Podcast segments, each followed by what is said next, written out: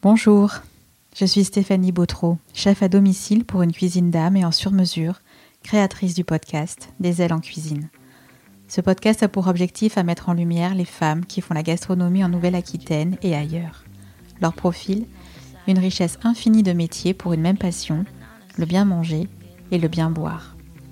Au travers de leur parcours, de leur histoire personnelle, de leurs attentes, de leurs expériences, nous partirons à la découverte de leur art.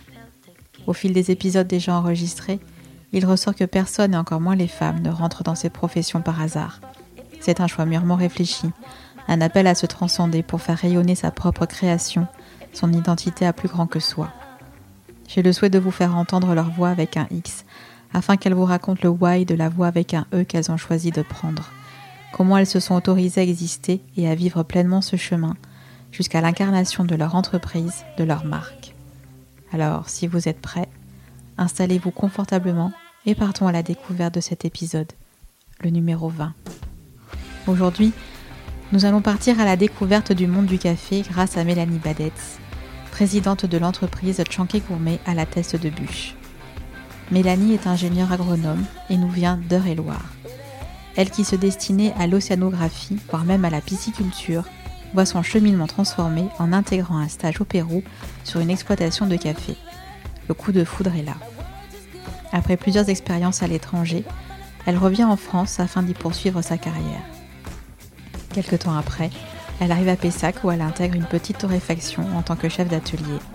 De là, elle deviendra maître torréfactrice puis directrice de l'usine. Arrivée au bout de ce chemin, se met en place une réflexion pour reprendre une entreprise où elle pourrait apposer sa signature. Et ce fut le cas avec Café Chanquet. Mélanie nous expliquera ce que signifie être maître torréfactrice. Nous parlerons avec elle de comment elle porte sa vision sur son sourcing en mettant l'accent sur le projet environnemental et ou sociétal des fermes auprès de qui elle se fournit. Elle nous parlera bien évidemment du café en lui-même, de comment il est produit, de ses subtilités dans les assemblages qu'elle crée. Nous aborderons l'importance pour Mélanie d'implanter son entreprise dans un territoire en l'occurrence celui du bassin d'Arcachon. Bien évidemment, la cuisine sera de mise, et Mélanie poussera même un coup de gueule sur le fait que le café, encore aujourd'hui, puisse être le parent pauvre de la fin du repas. D'où le souhait d'éduquer tout un chacun à en découvrir les multiples facettes. Il est temps pour moi de vous laisser avec Mélanie. Installez-vous confortablement dans votre canapé, une tasse de votre café préféré à la main. Je vous souhaite une belle écoute. Bonjour Mélanie. Bonjour. Merci de me recevoir chez vous. Euh, merci de venir jusqu'à nous. Ah bah avec grand plaisir. Nous sommes sur le bassin d'Arcachon à, La Teste, dans la zone d'activité, c'est bien ça, de, La Teste? Oui, c'est ça, au 187 rue Albert Einstein. Voilà, au moins comme ça, euh, tout est dit. Euh, merci de me recevoir encore une fois. Comment allez-vous, Mélanie? Très bien, un peu enrhumée, mais... en ce début d'année eh bah oui, euh, très bien, après des fêtes euh, un peu reposantes, donc euh, parfait. Les fêtes de fin d'année, pour vous, c'est une période un petit peu de, bonne production pour, pour le café? Oui, enfin c'est, on va dire surtout avant, on va dire le mois de novembre et jusqu'à la mi-décembre, il y a vraiment un très très gros rush. Et puis après, sur la deuxième quinzaine, c'est un petit peu plus calme parce qu'on, si on a bien anticipé euh, l'amont, euh, les fêtes se passent plutôt bien. Euh, mais de manière générale, oui, c'est une période de, bonne activité. Bon, bah, super. Là, vous avez fait l'inventaire, disiez. C'est ça, lundi, pour commencer l'année dans la bonne humeur de, avec toute l'équipe. bon, super. Et puis là, bah, ça continue. Dites-moi, Mélanie, est-ce que vous pouvez vous présenter en quelques mots, s'il vous plaît? Euh, oui, donc je m'appelle Mélanie Badetz, euh, j'ai 37 ans euh, et je suis maître torréfactrice et présidente de la société Chanquet Gourmet, une torréfaction artisanale de la Teste de Bûche. Euh, voilà. C'est déjà bien. Quand est-ce que, est que vous êtes arrivé sur le bassin? Quand est-ce que vous avez repris l'entreprise? Euh, J'ai racheté le, fonds de commerce, c'est-à-dire en fait la marque et, euh, du matériel, il y a un peu plus de trois ans. J'ai commencé le 1er novembre 2018. D'accord, donc c'est quasiment un anniversaire. Oui, ouais, ouais. Un peu de choses près. Et je suis arrivée sur le bassin quelques mois avant.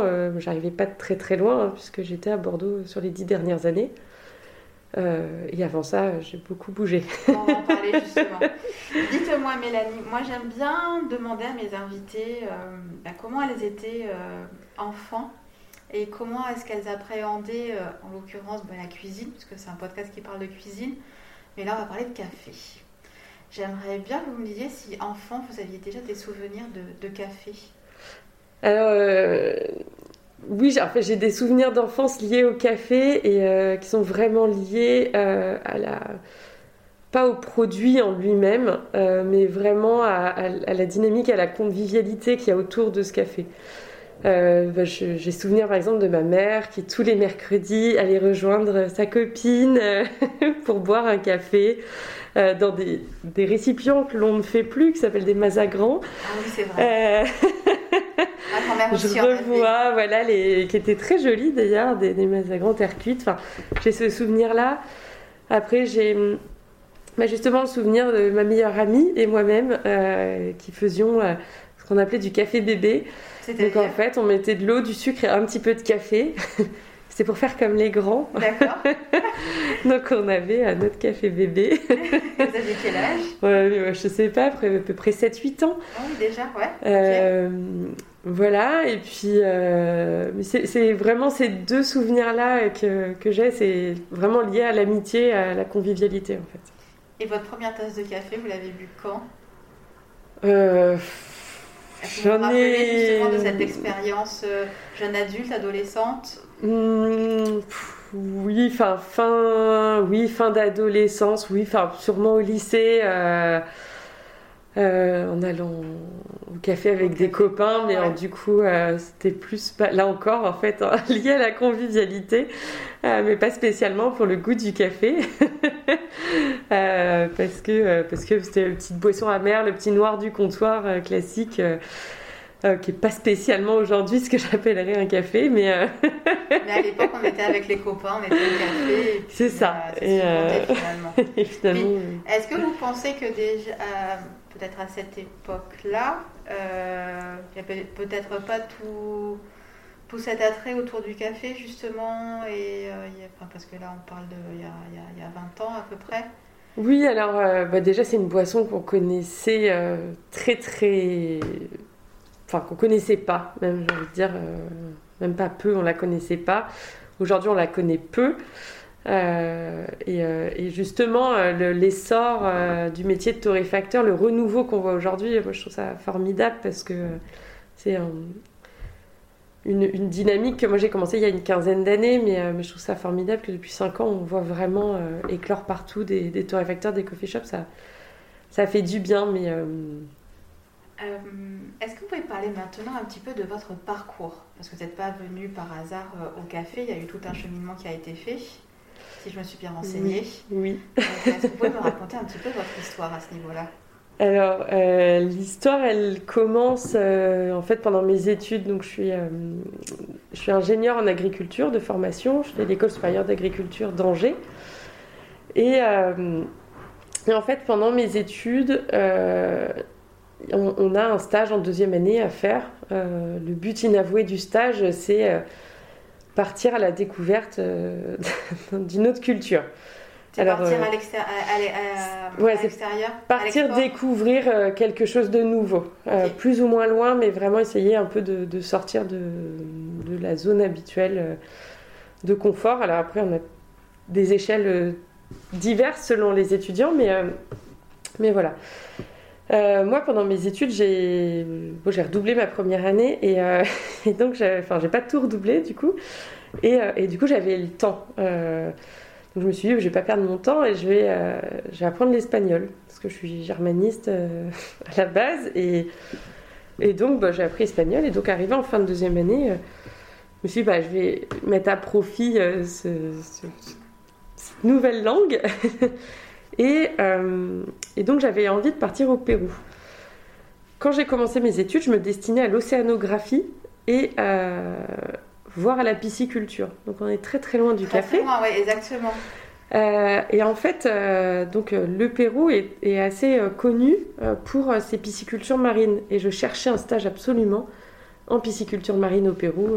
voilà, j'avais ma, un petit peu têtue comme, comme personne. Et, et, donc je cherchais là, je cherchais là. Et en fait, comme je suis une femme, on ne voulait pas me prendre en stage. Alors j'étais assez euh, choquée à l'époque, mais, euh, mais après j'ai compris, il y a quelqu'un une fois qui a pris le temps de m'expliquer, mais en fait vous savez, on ne peut pas vous assurer votre sécurité, on va vous mettre seule, femme de 18 ans, 18-20 ans, au milieu de 350 hommes, en pleine mer, qui n'ont pas vu une nana depuis... Euh, un bout de temps. Euh, bon, c'est vous qui allez finir en bouffe à poisson, quoi. Donc, euh, ça va être un peu compliqué. Donc, en fait, euh, bah non, on va pas vous prendre. Et bon, ça n'avait pas tout à fait été dit comme ça, mais bon, ça voulait dire ça.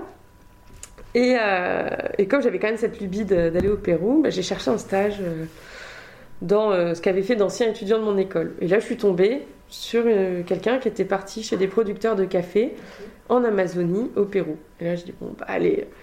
On tente. L'aventure pour l'aventure, allez, c'est parti, quoi.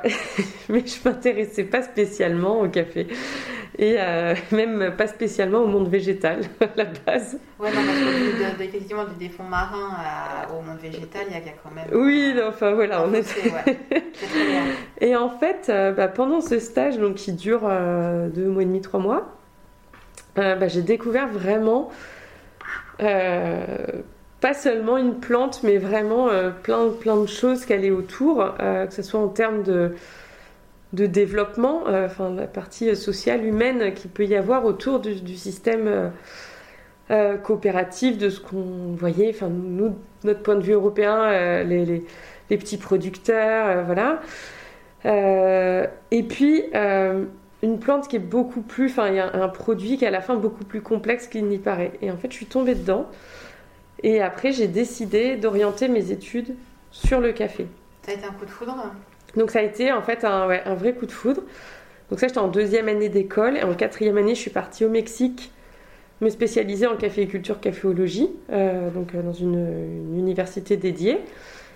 Euh, et puis j'avais une autre corde à mon arc euh, qui était aussi l'économie agricole, donc tout ce qui est échanges internationaux de produits agricoles, la bourse, etc.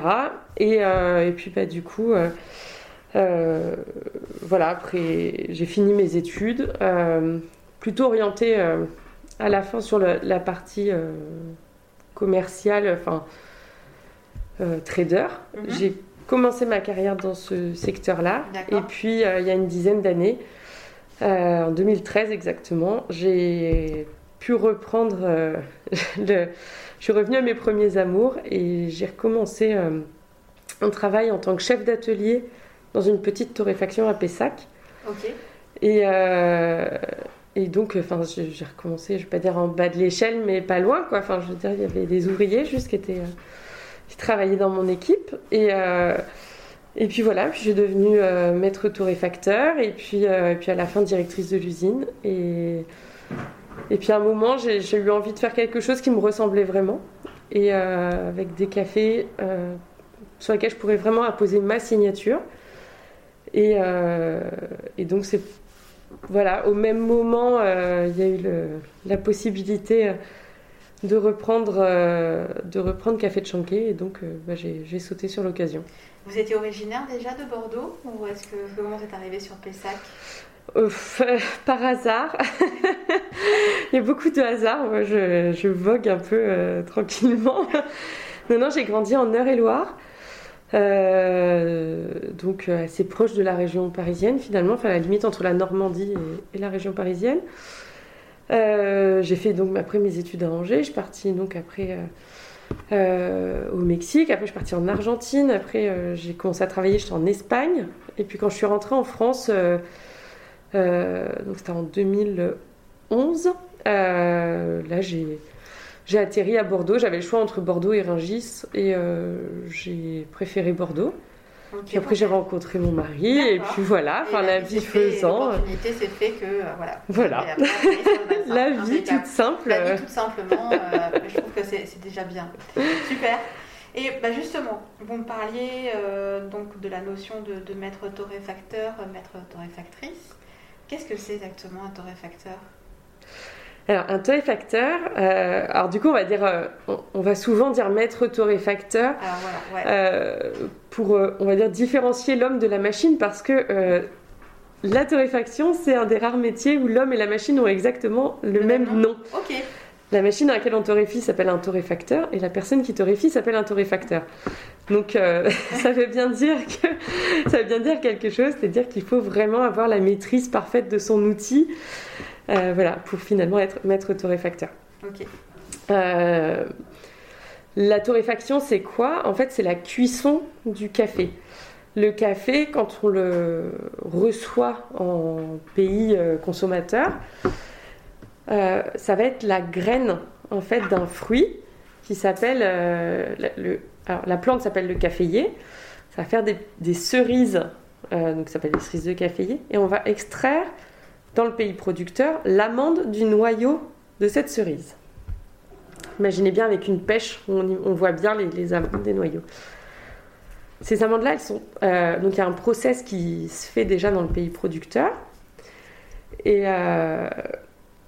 pour, extraire euh, ça. Donc le début du métier, c'est savoir sélectionner ces graines et ensuite savoir les cuire. Et donc, quand on va les cuire, euh, enfin le métier de torréfacteur, donc c'est euh, sélectionner, enfin, et, oui, savoir comment on va appliquer la chaleur au grain pour pouvoir le cuire comme il faut. Parce que chaque grain a sa spécificité. Exactement. plus. Alors en fait, on va, euh, on va, on va se, enfin, se dire, euh, on destine un café à une méthode d'extraction particulière. C'est là la grande différence avec le vin. Souvent, j'aime beaucoup faire des parallèles avec le vin. Euh, le vin, quand on va acheter une bouteille de vin, le produit est, fini, j'ai envie de dire. quand vous allez acheter du café, le produit, il n'est pas fini. Sauf si vous allez dans un coffee shop où on vous le prépare, mais il faut encore se le préparer. Et donc, euh, le maître torréfacteur va pas torréfier de la même façon un café qui est destiné à être extrait en expresso, en filtre, ou en, par exemple en cafetière piston, ou enfin ce qu'on appelle euh, euh, toutes les, méthodes d'infusion. et donc la torréfaction finalement, c'est la cuisson de ces graines et c'est la maîtrise de, ce processus et la capacité à apporter sa signature parce que vous pouvez donner exactement les mêmes graines et le même matériel à deux maîtres torréfacteurs différents. Ils vont vous en faire deux choses différentes. Par rapport à, leur sensibilité, vous pensez? Exactement. Ouais. Ouais, exactement. Donc en fait, le goût, les notes aromatiques vont sensiblement être les mêmes parce que ça, c'est inhérent au terroir. Par contre, euh, l'équilibre entre l'acidité, l'amertume, le corps, la longueur en bouche vont être différents. Et est-ce que vous pensez, alors justement par rapport, étant donné que c'est quand même la main de, de, l'homme ou de la femme du torréfacteur, de la torréfactrice, qui va apporter cette, cette, ce subtil équilibre, est-ce que la question que moi je me pose, c'est euh, est-ce qu'on retrouve ce même équilibre? Je ne sais pas si on parle d'un millésime par exemple sur, sur un vin, d'une récolte à une autre, voilà, par exemple Eh ben non, parce qu'en effet, c'est pas les mêmes graines au départ, donc on, aura des différences à l'arrivée. Quand bien même c'est vendu sous la même marque, par exemple. Oui, oui, oui, mais c'est, euh, enfin, c'est un produit agricole et donc. Euh, c'est un produit vivant, donc de toute façon, on ne peut pas retrouver. Euh, ça peut pas être linéaire en fait. Non, ça peut pas être linéaire, et alors surtout quand on va travailler sur des pures origines, où là vraiment on n'a pas comment dire, on n'a pas beaucoup la capacité de se réguler en disant bon bah voilà, t'es l'origine cette année à je sais pas moi, un petit peu plus d'acidité ou, euh, voilà, le corps est un peu plus présent, je vais compenser par une autre. Et quand on fait une pure origine, on ne peut pas raisonner comme ça. Donc plus on va travailler sur de l'origine pure, plus on va avoir un effet millésime qui est important. Mais plus c'est chouette en fait. C'est vraiment comme le vin, euh, c'est ça qui est incroyable, c'est de se dire, on est sur les mêmes terres, on a les mêmes vignes, euh, mais d'une année à l'autre, on, reconnaît quand même la signature d'un château. Oui, bien mais, Mais qu'est-ce qui va ressortir de ce, de ce produit-là à la fin Ouais, il y a quand même des différences. Et qu'est-ce que, que ce, cette cerise de café en fait va nous offrir à la fin au moment de la dégustation? C'est ça. Ouais, c'est ça qui est chouette. Et donc, qu'est-ce qu'un maître torréfacteur C'est vraiment, c'est vraiment ce métier-là, de, de, ce travail-là par rapport à, la machine et à la cuisson. Ça commence à la sélection, euh, donc à la maîtrise de la machine, la cuisson. Euh, et puis bah, aussi le conseil, euh, de savoir conseiller ses clients sur bah, voilà, quel café, en écoutant aussi leur, goût, savoir les orienter. Euh, pour moi, ça fait aussi partie du métier de maître torréfacteur. C'est-à-dire si on ne sait le faire que sur soi, oui. Le conseil est très important pour vous. Oui, bah parce que c'est. Enfin, j'en reviens à cette notion de convivialité de départ. Euh, euh, pour moi, le café, c'est vraiment un, produit chaleureux, en fait. Donc, donc c'est assez sympa si on peut échanger voilà, autour, de, autour de ce produit-là. Et. Euh, et, moi, j'apprécie beaucoup afin d'échanger avec les personnes qui viennent jusqu'à l'atelier. Euh, bah voilà, qui, vont être assez curieux et des fois vont être vraiment très très surpris de, des arômes différents qu'on peut trouver euh, sur différents terroirs de café. Et, et, puis voilà, puis les petits conseils qu'on peut leur donner. Oui, j'ai un exemple en tête d'un monsieur qui venait spécifiquement de Bergerac à l'atelier. et puis et je lui dis, bah voilà, c'est pour euh, quelle extraction euh, Votre café, vous le voulez pour quelle extraction? Il me dit, ah, mais vous n'allez pas aimer ma réponse. Euh, je dis, ah, si vous me dites ça, c'est que vous avez une cafetière piston. Vous ah. savez, les, les presses françaises, si je peux citer une marque, c'est Bodoum, la plus connue. et donc, je lui dis, bah, vous... Et, donc, il me dit, ah, vous n'avez pas aimé? Je dis, si, si, mais c'est une, une, méthode formidable à Bodoum. Je dis, moi, j'adore, j'en bois tous les jours. Euh, pour moi, c'est pas bien pour tous les moments de la journée, mais par exemple, pour le, café du matin, je trouve ça génial. Et, euh, donc, on, discute, et puis je lui dis Ah, mais il y a une petite technique peut-être. Euh, je dis Oui, mais je retrouve un petit peu trop d'amertume dans mon café. Euh, je sais pas, vous voyez, vous pouvez faire pré-infuser votre mouture comme ça, ça va dégazer. Vous voyez, l'eau, elle va bien se frayer son chemin, et après, vous versez le reste de l'eau, et ça va infuser. Voilà, vous comptez tant de temps, 4 minutes, et vous pressez, voilà. 15 jours après, ce monsieur revient. De Bergerac, toujours. De Bergerac. Donc il y avait 2h30 de route, ou 3 heures de route, je sais pas. Il revient et me dit Formidable votre méthode, mais je l'ai améliorée. Et ah. là, j'ai trouvé ça génial parce que je me suis dit Voilà, il s'est pris au jeu.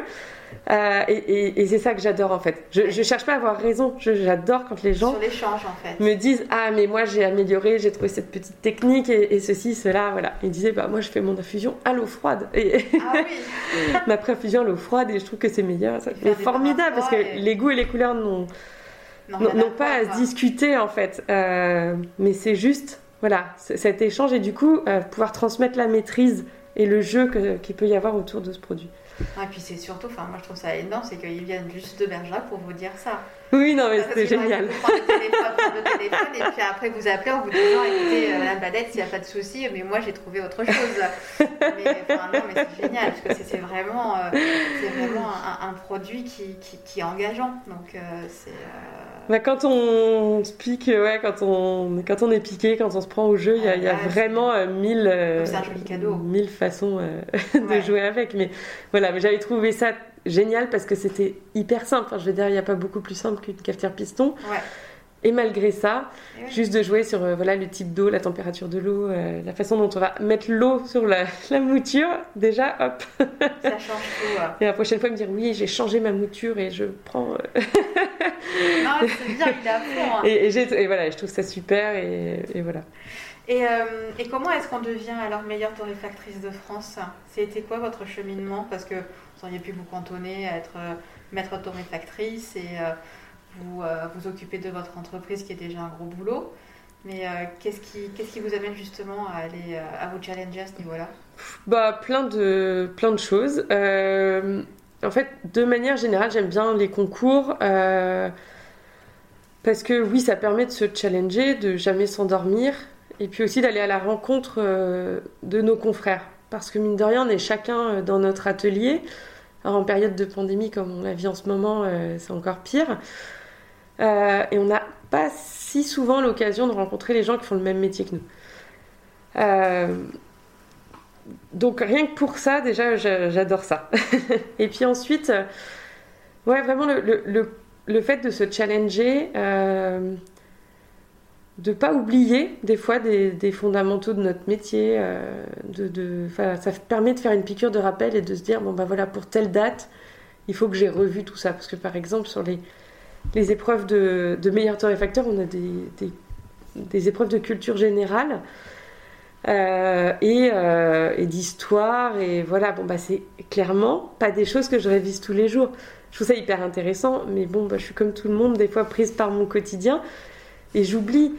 Euh, et donc je trouve ça aussi super intéressant. Euh, voilà, ça c'est ce pourquoi j'aime faire les concours.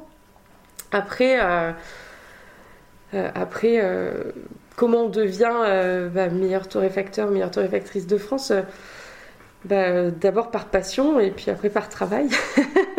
Il n'y a pas de secret? Il n'y a pas de secret. C'est, bah, voilà, enfin, je pourrais très bien euh, prendre mes, grains de café vert et, les mettre dans mon torréfacteur, attendre. Bon, bah non, moi, c'est pas comme ça que je fais. Je, vais les sélectionner, je vais les sentir, je vais les toucher, je vais regarder leur couleur, leur odeur, leur, odeur, leur forme. J'essaie de comprendre pourquoi ils sont comme ça. Euh, faire des tests de torréfaction euh, selon bah, ce que j'ai pu observer. et puis goûter et voilà, donc en fait, avec tout ça, on acquiert une compétence bah, sur la cuisson en elle-même. Et puis oui, la dégustation, c'est hyper important parce que euh, quand on déguste, on est capable déjà de voir si on est régulier, mais aussi de, de détecter à force ce qui est du goût lié à la torréfaction, ce qui est du goût lié au terroir. J'entends par là... Euh, C'est-à-dire? Si on a des... Alors souvent, on, va juger les défauts, mais... Euh, mais on peut se dire, bon, bah, ce défaut-là, c'est un. Enfin, un défaut. En tout cas, ce manque d'équilibre par rapport à ce que je voulais donner, bon, ça, c'est quelque chose que je vais pouvoir réguler par la torréfaction en faisant comme ci, comme ça. Puis des fois, on va goûter quelque chose, on va dire, bon, bah, ça, non, ça, c'est. Ça, c'est inhérent à la graine. Euh, je ne pourrais pas le changer. Et ça, c'est l'expérience et le fait de goûter, goûter, goûter qui fait qu'on arrive à, à, sentir ça. C'est le terme de cupping, c'est ça? C'est exactement ça, le terme de cupping. que, j'en ai fait un énorme là en début de semaine et euh, c'est pour ça. vraiment gigantesque puisqu'on a repris euh, l'ensemble. Donc on a une, de nos marques qui s'appelle Cabane 53 et on a repris euh, avec Leslie une, une, personne qui travaille avec moi et qui est aussi très qualifiée sur la dégustation. on a repris tous nos cafés pour les renoter. D'accord. Et ça, c'est quelque chose que vous aviez, enfin, que vous avez fait pour la première fois depuis la reprise de l'entreprise, ou c'est quelque chose que vous faites euh, une fois l'an, par exemple? En fait, euh, c'est une, une, marque que j'ai créée, donc euh, je l'ai faite au moment où à chaque fois j'ai créé un nouveau café, j'ai enfin, j'ai créé, j'ai goûté, modifié la torréfaction, etc. et puis là, on, on, a fait un petit peu un reset en disant bon, on a des voilà, on a vraiment euh, là des nouveaux lots qui arrivent, une nouvelle récolte. Allez, on remet tout à plat mhm. et on, ben, on s'y remet quoi. et donc, euh, donc il y en avait 18 à goûter, mais en fait, euh, à la fin, c'est, c'est, moi je trouve ça épuisant. On a beau boire du café. Moi, le soir, je, dors comme un bébé parce que le fait de se concentrer à ce point pour noter très précisément et être plus juste, café, en fait. être au plus juste euh, bah c'est ouais, c'est prenant et c'est voilà. Ah oui, c'est engageant en fait. Euh, donc c'est ça le cupping et c'est oui ça. du coup je reviens en arrière mais ça fait aussi vraiment partie du métier de, de torréfacteur et pour être meilleur torréfacteur de France je pense qu'il faut être vraiment euh, bah, absolument être un bon dégustateur. L'un ne va pas sans l'autre. Ok. Voilà super, mais ça demande beaucoup de travail, de toute façon. Hein. Je voudrais revenir un petit peu, euh, qu'on aborde un petit peu, dans justement vraiment revenir sur, sur le café en, lui-même. Mhm. Euh, voilà, moi j'aime, je serais curieuse de savoir un petit peu, euh, donc le café, vient de l'export, hein, de toute façon, à Amérique du Sud, si je ne dis pas de bêtises, entre autres choses. Entre autres. Entre autres. J'aimerais bien savoir comment est-ce que vous, euh, vous définissez euh, vos, vos, vos, canaux de sourcing, comment est-ce que vous travaillez avec vos partenaires justement pour que le café arrive ici? Alors, euh, du coup, déjà, je, vais faire juste un petit, un petit point. Le, café pousse partout autour du monde entre les tropiques. Donc on en a en Amérique latine, du sud central, en Afrique, en Asie. Entre 0 et 900 mètres d'altitude, on va avoir le Robusta. Et entre 600 euh, et 2500, on va avoir l'Arabica. L'Arabica et le Robusta, ce sont deux plantes différentes. En fait, ce sont deux espèces botaniques différentes, à l'intérieur desquelles on va avoir des variétés. Euh, dans la façon dont on travaille, euh, on va essayer d'aller toujours au plus près du producteur. J'entends par là, euh, alors bon, bah, des fois il y a mon réseau, hein, parce que bah, comme j'ai eu la chance euh, depuis euh, mes études et puis après là depuis 2013 d'être dans le monde du café, je commence à avoir un, réseau assez étendu qui me permet aussi d'avoir accès à des producteurs en direct. mais dans tous les cas, qu'on le fasse en direct ou qu'on travaille avec un importateur, on a dans nos critères de sélection le fait que derrière chacun de nos cafés, il faut qu'il y ait un projet euh, environnemental et ou social. Je travaille pas forcément des cafés issus du commerce équitable. Je travaille pas forcément des cafés qui sont issus de l'agriculture biologique. Euh, parce que euh, j'estime qu'en fait c'est pas forcément le label qui fait le qui fait l'histoire qui fait l'histoire et qui fait le, projet qu'il y a derrière un café et pour moi le projet est, est souvent aussi important que le résultat. Et que euh, je trouve que ça peut être euh, beaucoup plus intéressant de soutenir un projet en construction que quelque chose de déjà abouti. Donc on va, on va travailler euh, sur les, les différentes échelles. d'un point de vue social, en fait, enfin oui, on va commencer par le social. Il y a des choses qui sont complètement prohibées chez nous. et ça va être bah, le travail des enfants. Euh, l'esclavagisme. Euh, parce que ça, paraît fou de dire ça, mais en fait, ça existe, encore, hein, tout ça. Euh, c'est une réalité. C'est une réalité. voilà, et puis des bonnes conditions de, de, fin, de vie. Oui, enfin, de vie, de rémunération aussi. Voilà, alors ça c'est hyper compliqué de dire parce que on travaille sur des pays tellement différents avec des organisations tellement différentes que ça c'est et puis enfin qu'est-ce qui est bon euh, bien sûr après bien évidemment rendu après à l'échelle du pays également mais c'est ça qui est hein. en fait ça c'est vraiment très très compliqué. Et en réalité on, a très difficilement euh, ces, ces, données euh, de façon officielle. Enfin de façon sûre en tout cas. Parce qu'on peut nous donner des chiffres mais après oui. voilà. Mais du coup c'est très important de se rendre sur place justement pour se rendre compte de ça euh, de savoir si, euh, bah, parce qu'on peut nous dire non, il n'y a pas de travail des enfants, puis quand on va sur place, en fait, on voit qu'il y a des enfants qui travaillent. Euh, pendant la récolte, si on y va, c'est comme ça, on le voit. on le voit si les gens sont bien traités, maltraités. ils sont pas sont pas forcément, euh, c'est pas, pas dire forcément qu'il y a un fouet, mais, mais, ça se voit dans des conditions générales qui se passent sur l'exploitation. Euh, c'est assez flagrant en fait. Hein. Quand il y a des problèmes, ça se voit vraiment euh, très vite. Donc ça, c'est d'un point de vue social. D'un point de vue environnemental, on va toujours chercher des cafés qui... Alors, en fait, le qui pousse, on va dire, qui, qui, pousse dans des bonnes conditions de biodiversité. Le caféier arabica, il aime beaucoup pousser à l'ombre d'autres arbres, ce qu'on appelle la, canopée, donc cette couche de forêt qu'il va y avoir au-dessus des arbres, au-dessus des, des, caféiers.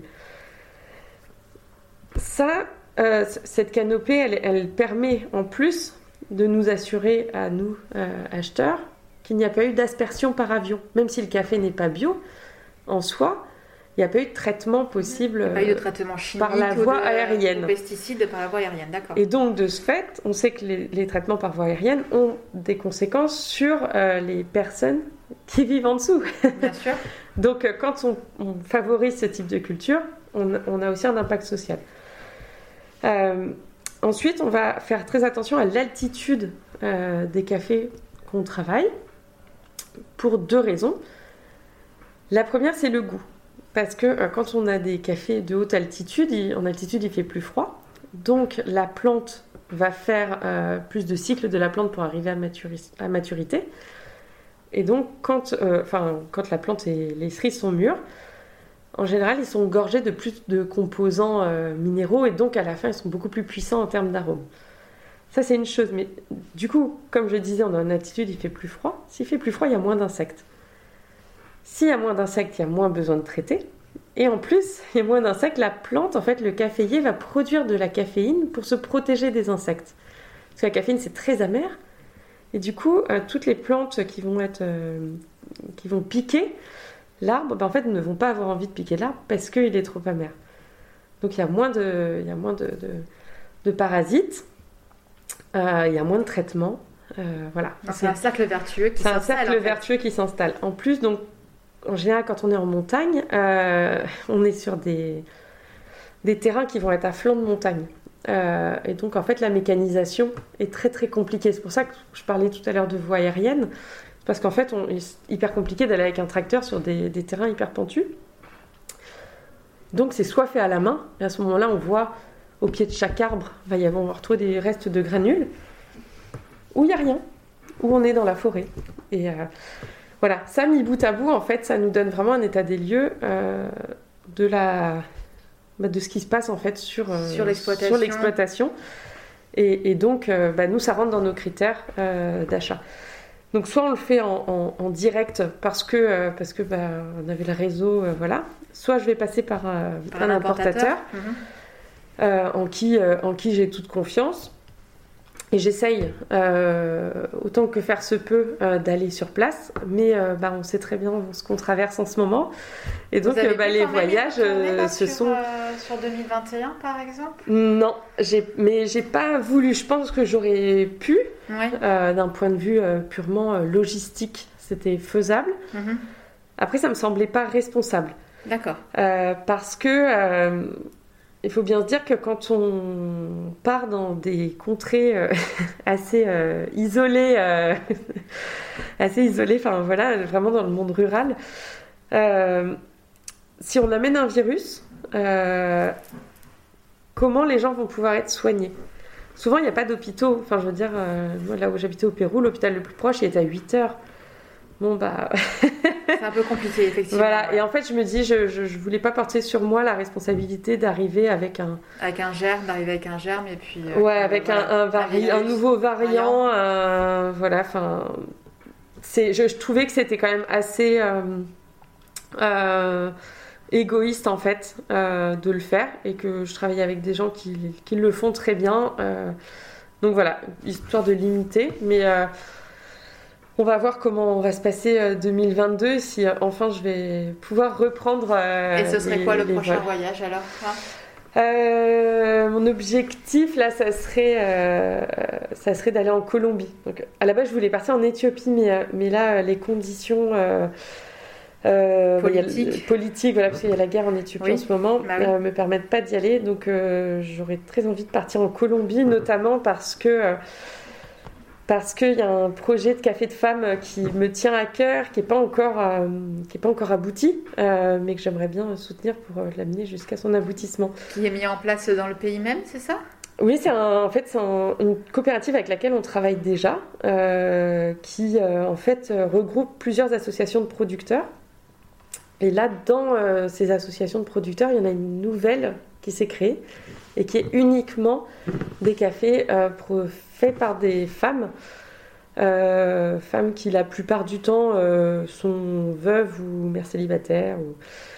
Euh, et, ça me tenait à cœur ouais, de, porter ce projet avec elles. Et, donc j'aimerais beaucoup aller en Colombie là, pour, pour la prochaine récolte et pour pouvoir m'engager vraiment d'un point de vue contractuel et financier. ah, c'est un beau projet. Hein. voilà, parce que ça reste le nerf de la guerre, c'est savoir bah, à quel prix on va pouvoir leur acheter leur café pour, euh, pour soutenir leur projet. Euh, et de quoi elles ont besoin, clairement, en termes d'investissement, de, financement ou de préfinancement des cultures, etc.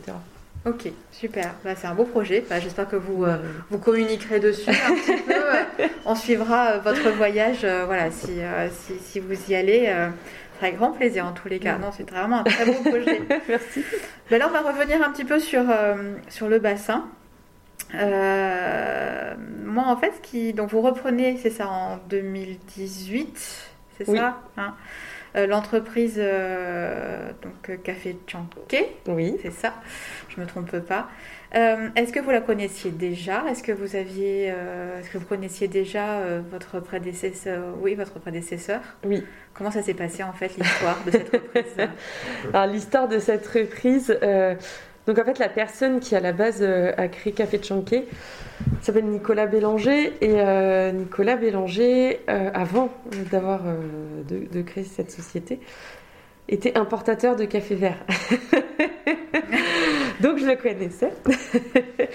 et, euh, et donc, bon, il il a, à un moment, il a changé de cap et il a, décidé de venir sur le bassin euh, où il avait aussi des, attaches. Donc lui, il était basé à Mérignac, hein, donc vraiment pas très loin. Et euh, il est revenu sur le bassin. Et, et en fait, à un moment, bon, il a décidé d'arrêter l'aventure et pour des raisons vraiment personnelles. Et il s'avère qu'à ce moment-là, bah, moi, j'avais envie de me lancer euh, voilà, dans l'entrepreneuriat. Dans l'entrepreneuriat, je me sentais prête à voler de mes propres ailes. Et mon mari travaillait à Gujan, à la ferme Saint-Henri. Donc, on s'est dit, c'est quand même magnifique. L'opportunité. Il y a jamais on aura eu euh, la possibilité de, travailler, de vivre aussi près l'un de l'autre depuis qu'on est ensemble. Euh, bah, j'étais enceinte de, de, ma fille, donc de mon deuxième enfant. Et, euh, et puis on s'est dit, bon, bah oui, c'est quand même une, une, superbe opportunité. Et, euh, et, donc, on va étudier la chose. Et donc, euh, et donc voilà, j'ai étudié cette reprise. et puis, donc, à la fin, j'ai racheté le fonds de commerce. de Café de Chanquet. J'ai créé ma propre structure autour de ça qui s'appelle Chanquet Gourmet.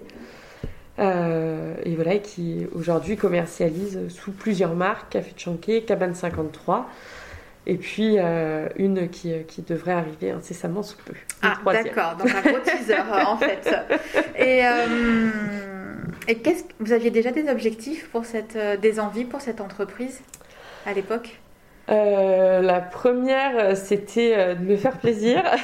C'est pas mal déjà, ouais. De, de oui, de, en fait, enfin, mon envie, c'était surtout de faire des bons produits euh, bon au goût, bon euh, dans tout ce qui va autour, euh, de faire attention aux différents approvisionnements.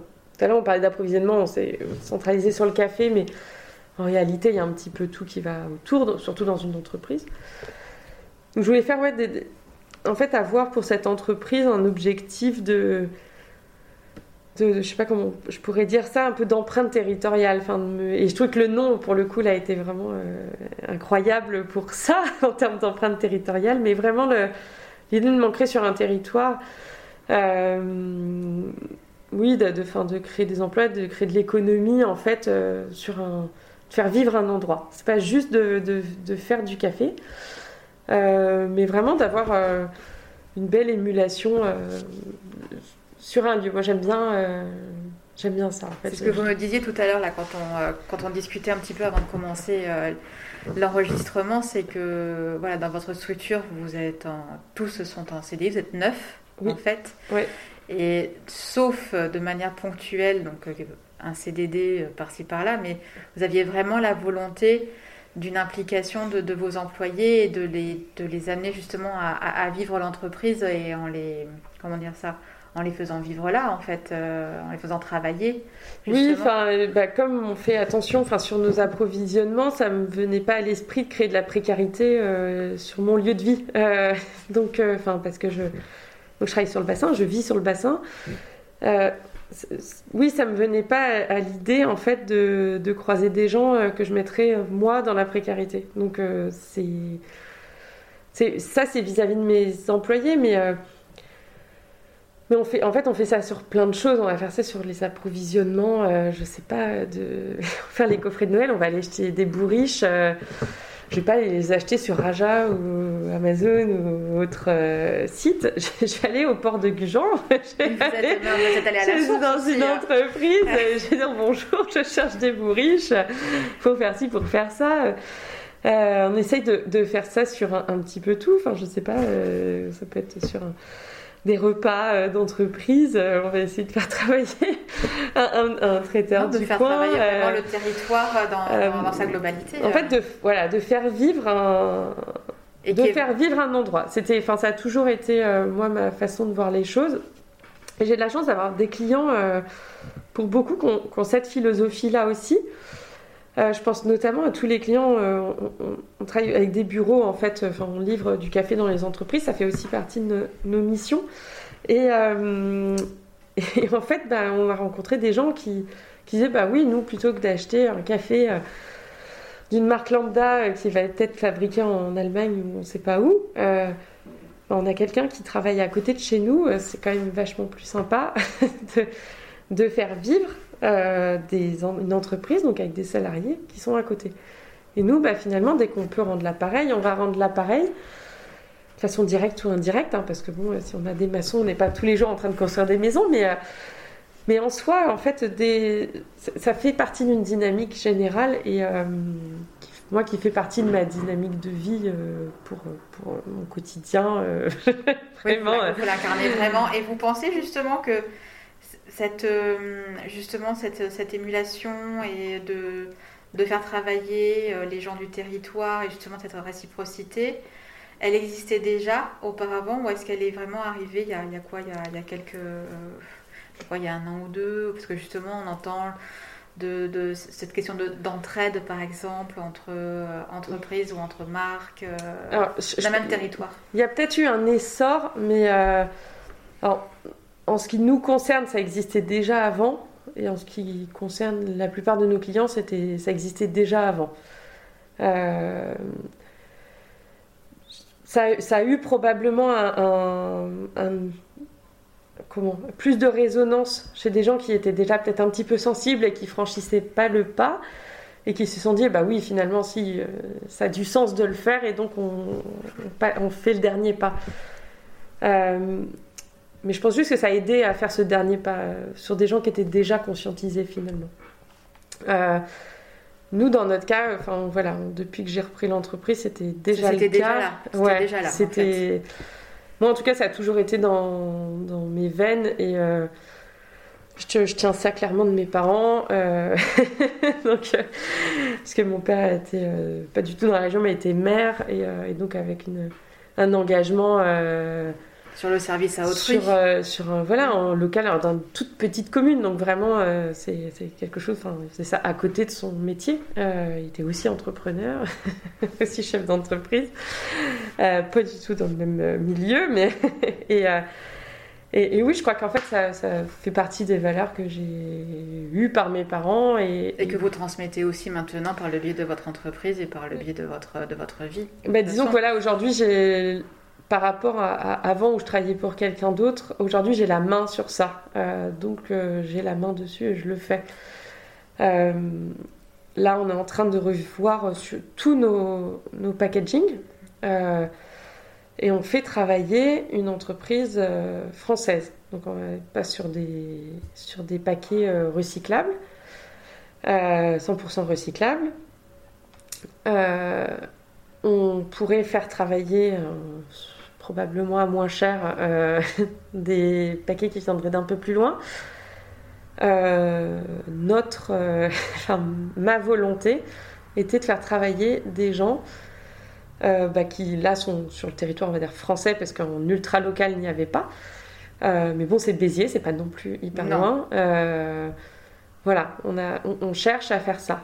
sur le carton on fait pareil. sur voilà. C'est être aligné en fait, tout à fait. Hein. C'est pas, euh, voilà, c'est, on, se dit que c'est très bien de vouloir faire le, le, le, le, bon et en allant chercher des choses à l'autre bout de la planète, mais si on le fait pas autour de soi, ça n'a pas de sens. Donc bah, le but c'est vraiment de le faire de, A à Z et, et, puis de, puis de construire petit à petit. On fait pas tout parfait. on n'a pas les moyens de tout faire parfait, mais on, on a les moyens de faire chaque jour un peu mieux. Donc c'est ce qu'on se fixe comme objectif en tout cas. C'est super. Et justement, dans cette, dans cette pédagogie de, du local justement et et j'en arrive un petit peu à, la cuisine, mhm. justement. Euh, moi, j'aimerais bien savoir quel lien vous faites entre le café et la cuisine, Mélanie. Alors, euh, vaste sujet. Vaste sujet. Euh, alors, là, je vais, je vais faire un petit coup de gueule.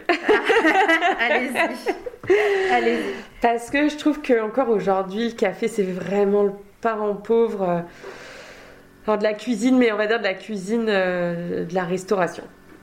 Euh, on peut avoir des super cartes avec des, cuisiniers qui vont faire extrêmement attention à tous les approvisionnements qu'ils vont faire. et euh, arriver au moment du café, café ça... ça pêche terriblement. Ah. soit on se retrouve avec des capsules d'une grande marque, mm-hmm. soit on va euh, oui, enfin, privilégier euh, du prix euh, plutôt que, que, la qualité. que la qualité. Et je, je, prêche pas vraiment pour mon entreprise là, mais vraiment pour le métier de torréfacteur parce que ça coûte quoi d'aller voir le torréfacteur qui est pas très loin de chez soi? Des torréfacteurs, il y en a 350 en France. il y en a même probablement plus maintenant, peut-être même 500. donc ça veut dire que dans chaque ville, il y en a au moins un. il y en a au moins un je, pense vraiment qu'il y a quelque chose à, s'intéresser à ce produit et, se rendre compte qu'il y a une diversité aromatique tellement dingue euh, que, euh, que ça vaut le coup de s'y pencher et, voir de proposer une carte. On n'est pas obligé de proposer 50 euh, cafés, hein, mais déjà d'en avoir deux ou trois, ça serait vraiment incroyable. On commence à le voir timidement. Ouais, mais, vous commencez à avoir des clients, justement, des restaurateurs qui, qui font cette démarche-là? Alors, Sans donner de nom. Hein. non, je, ne donnerai pas de nom, mais euh, oui, il y a, y, a des, y a maintenant euh, un petit peu de, restaurants, de restaurateurs qui le font. Euh, encore plus des hôteliers. Ok. Que des que des restaurateurs purs, ouais. Ouais. Je pense que c'est aussi pour une question de, de, de, gestion de l'outil, de la machine, etc. Enfin, il, y a, tout un, un système derrière, enfin, derrière l'extraction du café. Euh, que l'hôtelier l'hôtelier aura moins de contraintes qu'un restaurateur. Donc, euh, donc ça s'explique tout ça, mais, mais quand même, je pense qu'il faut vraiment euh, commencer à, à, se pencher dessus parce qu'il n'y a rien de pire que de terminer, on a passé un super repas et on termine sur une note amère. Au lieu d'avoir un, un, espèce de, de feu d'artifice en bouche, on va, on va rester sur un truc amer qui en plus va nous rester en bouche pendant une demi-heure, une heure. Je trouve ça terrible. C'est dommage. Et puis, ça dessert par le café et ça dessert par le repas. Oui, non, mais c'est. Et, l'expérience qu'on vient de vivre euh, au restaurant. Bah, en fait, ça, voilà, c'est un petit peu contre-productif, je trouve, pour le, restaurateur qui aura mis tellement de, de le cuisinier qui aura mis tout son cœur et toute son âme pour faire des super plats et, et avoir une bonne créativité, puis à la fin, paf, ça retombe comme un soufflé, ouais. Donc je trouve ça, je trouve ça assez terrible. Bon, ça c'est mon petit coup de gueule. Euh.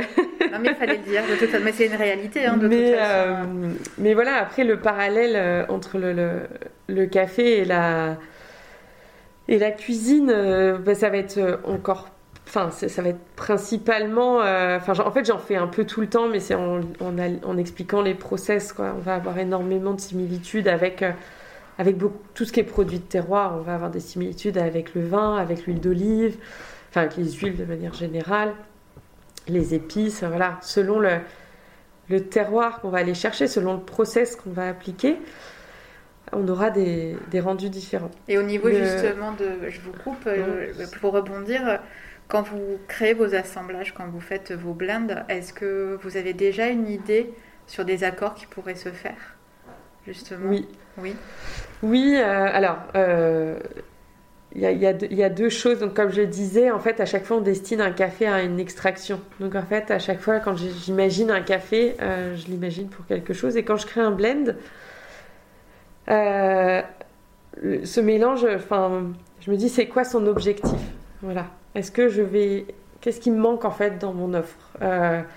Ce que, ce que j'aime faire, moi, dans, dans le café, j'ai une gamme, euh, aujourd'hui on a 31 cafés différents, donc euh, on s'éclate. Hein euh, le but, c'est de se dire, on, on, essaye de contenter le maximum de gens, mais pas le maximum des gens avec un produit. Non. non, avec ces 31 cafés. Avec ces 31 en disant, moi ça me dérange pas du tout quand les gens me disent, ah, mais j'aime pas trop ça, c'est pas grave ça c'est trop acide pour vous, hop, je vais vous proposer celui-là. Est-ce que vous préférez ces notes-là plus rondes de noisettes, de chocolat Voilà, il y a des gens qui vont me dire non, moi je préfère, vous savez, le, vraiment le côté très, euh, très puissant, euh, amer. Euh, voilà, je dis bah, ça, je vais plutôt vous orienter sur cette partie-là. Après, l'hyper-amertume, moi, je, je c'est pas ma signature, donc, donc des fois, je leur dis, bon, bah, ça, je, je vais pas trouver, vous n'allez pas trouver ça chez moi, je suis désolée. Mais L'important, c'est de dire, bah voilà, vous aimez plutôt le fruité, je vais vous emmener par là. vous aimez bien les notes de fleurs, je vais vous emmener là.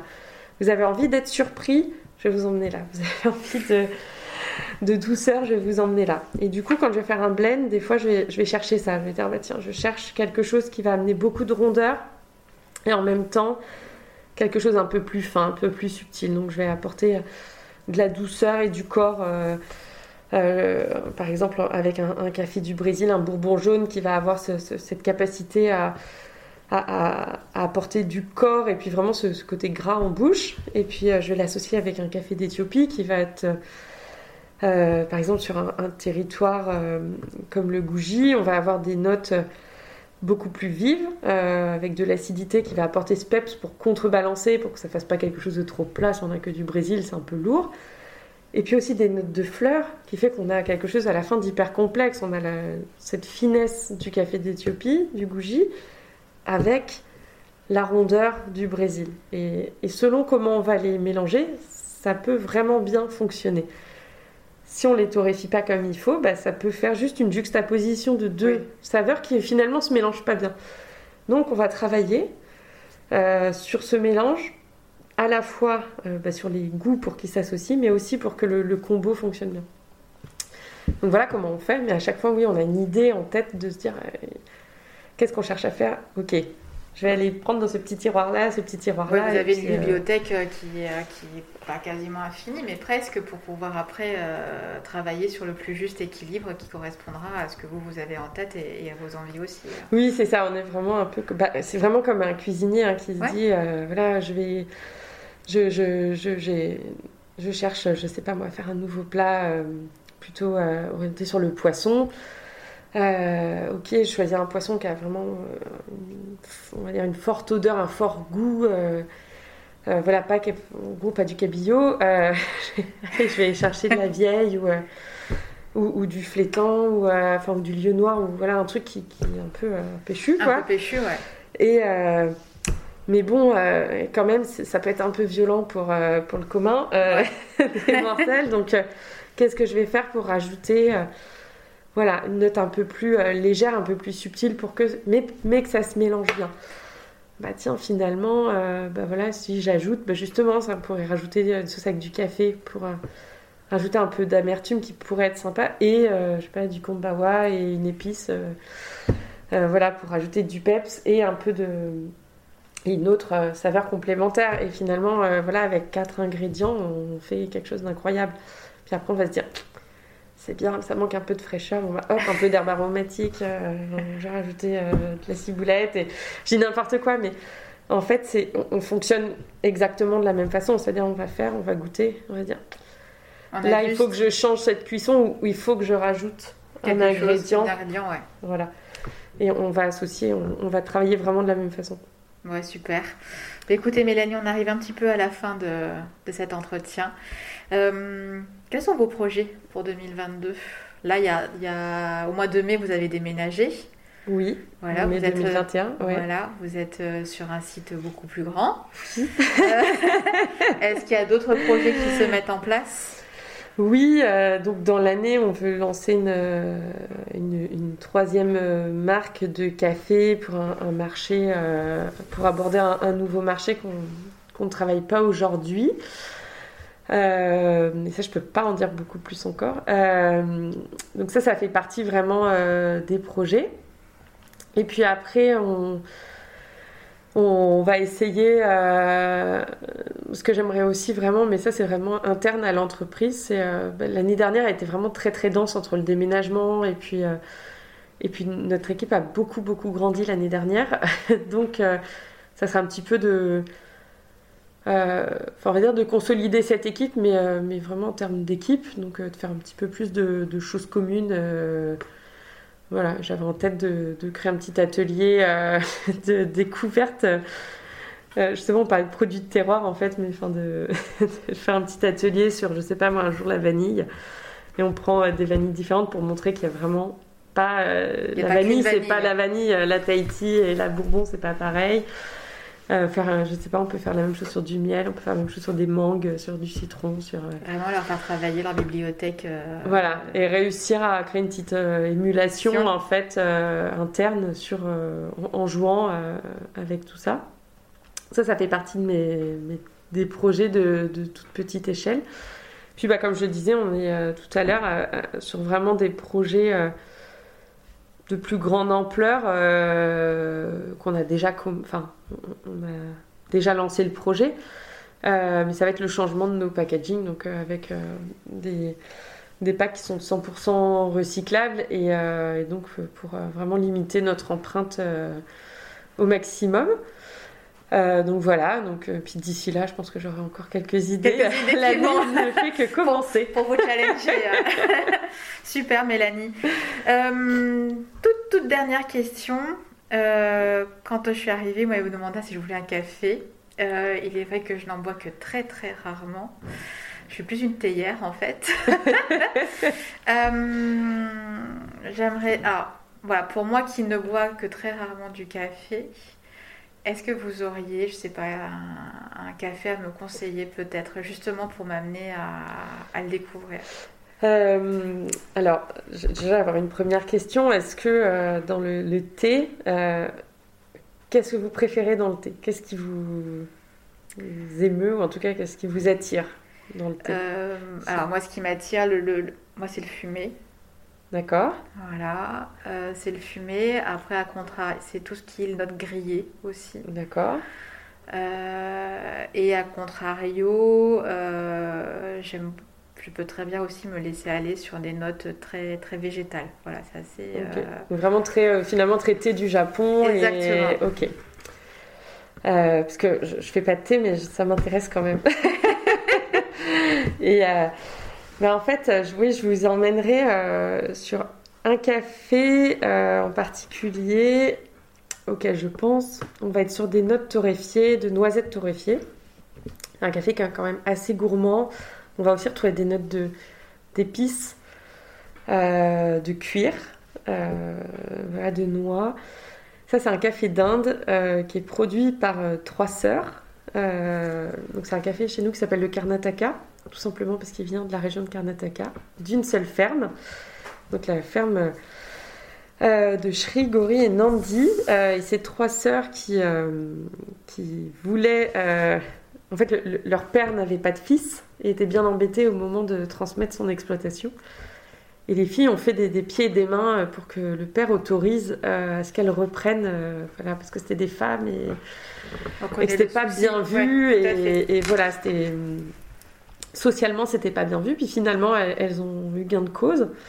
Euh, et, donc, elles ont repris cette exploitation. Et on est sur un, là, un mélange euh, de Robusta et d'Arabica au sein de la même exploitation. Euh, mais c'est un Robusta qui est travaillé comme les plus grands Arabica. Normalement, le Robusta, c'est un petit peu le parent pauvre du café parce que c'est un, arbre qui produit beaucoup et qui est, comme il est en basse altitude, on a aussi beaucoup plus de caféine. Et, euh, mais là, il va être, euh, ça va être ce qu'on appelle un café lavé. Euh, c'est difficile juste oralement d'expliquer les process, donc je vous invite à, à le découvrir, à le découvrir bientôt sur notre site, mais Océane est actuellement en train de travailler dessus. mais en tout cas, ça, donc, ça va être ce qu'on appelle un café lavé, un robusta lavé, avec un arabica aussi lavé, et on, on va avoir vraiment ces une très fine acidité et, euh, et, ces, notes de noisettes, de cuir. Et c'est à la fois gourmand, un peu piquant. Euh, et justement pour les personnes qui adorent le thé, nous on préconise euh, vraiment les méthodes douces. Donc tout ce qui est avec des porte-filtres. Pour les connaisseurs, les Chemex, les V60, euh, les origamis, enfin j'en passe. ça c'est génial. Ça fait des cafés en fait très légers. D'ailleurs, la, couleur du café ressemble plus celle, à celle du thé, un thé noir. mais c'est très goûtu. Et on va retrouver comme ça des, notes, euh, c'est hyper fin. Et euh, c'est en même temps fin et avec des notes que vous allez apprécier, je pense. Ah ben super, merci beaucoup Mélanie pour ce conseil. Euh, merci, là ça y est, on a, on a terminé cette conversation. Merci pour cet échange très très riche. merci à vous. Je me suis régalée, sincèrement. Écoutez, je vous souhaite plein de bonnes choses en tous les cas. On se tient au courant via, via les réseaux, vos communications. Je mettrai toutes les infos euh, dans la bio euh, de l'épisode. Et euh, donc on vous retrouve aussi bien sur Instagram, sur LinkedIn. Oui, sur, sur Facebook, voilà. voilà, on sur, va, les, sur les principaux. Voilà, on n'est pas les plus grands communicants, mais on s'y met. et, et, on peut vous trouver à la test. Et on peut nous trouver après alors à la test à l'atelier, c'est possible de venir euh, directement à l'atelier. Euh, nos portes sont ouvertes et c'est important pour nous de montrer que, que vraiment c'est produit ici, c'est pas du coup euh, juste un nom. Et, et, ensuite, bah, sur à peu près, enfin, dans énormément de points de, vente, partout en Gironde, Nord-Zélande, voilà. Ça marche. Merci beaucoup. À Merci bientôt. À vous. À bientôt. Au revoir. Nous voici arrivés à la fin de cette conversation avec Mélanie. Merci à elle de nous avoir ouvert une première porte sur le monde du café, de ces cafés. J'ai été ravie de découvrir cet univers et de participer à mon premier cupping.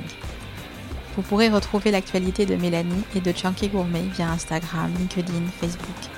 Les liens seront mentionnés dans la bio de l'épisode. Si vous souhaitez aider le podcast à être visible par le plus grand nombre, je vous encourage comme à chaque fois à me laisser 5 étoiles et un commentaire sur Apple Podcast et même maintenant sur Spotify. J'en serai très touchée. Merci beaucoup. Il est temps pour moi de vous souhaiter une belle année 2022. Qu'elle vous soit lumineuse et synonyme de projets créatifs. Je vous dis à très bientôt.